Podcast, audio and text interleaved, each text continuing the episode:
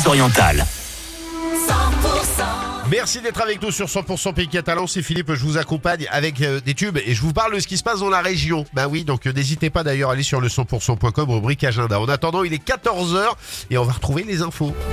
100% les tubes, les tubes et l'info. 100% Et les infos proposées et préparées par euh, monsieur Thomas Naudy. Bonjour Thomas.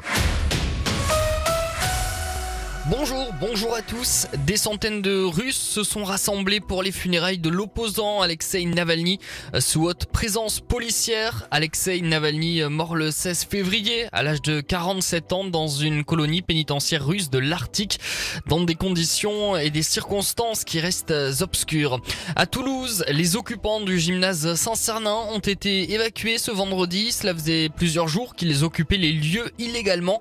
Cette semaine, la justice administrative avait d'ailleurs euh, ordonné cette évacuation après une plainte de la mairie.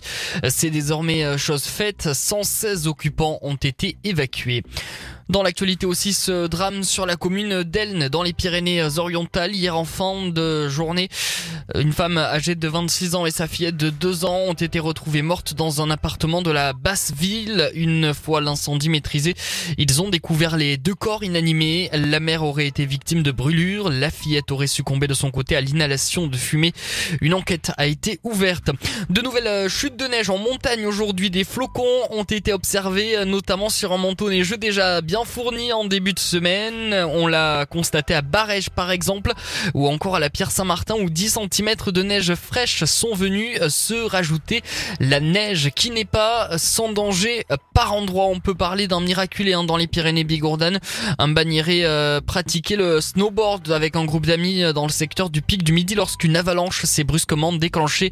Le jeune homme a été enseveli sous la sous l'avalanche pendant 10 minutes. Il doit sa survie à son détecteur de victimes d'avalanche et à la réactivité de ses amis.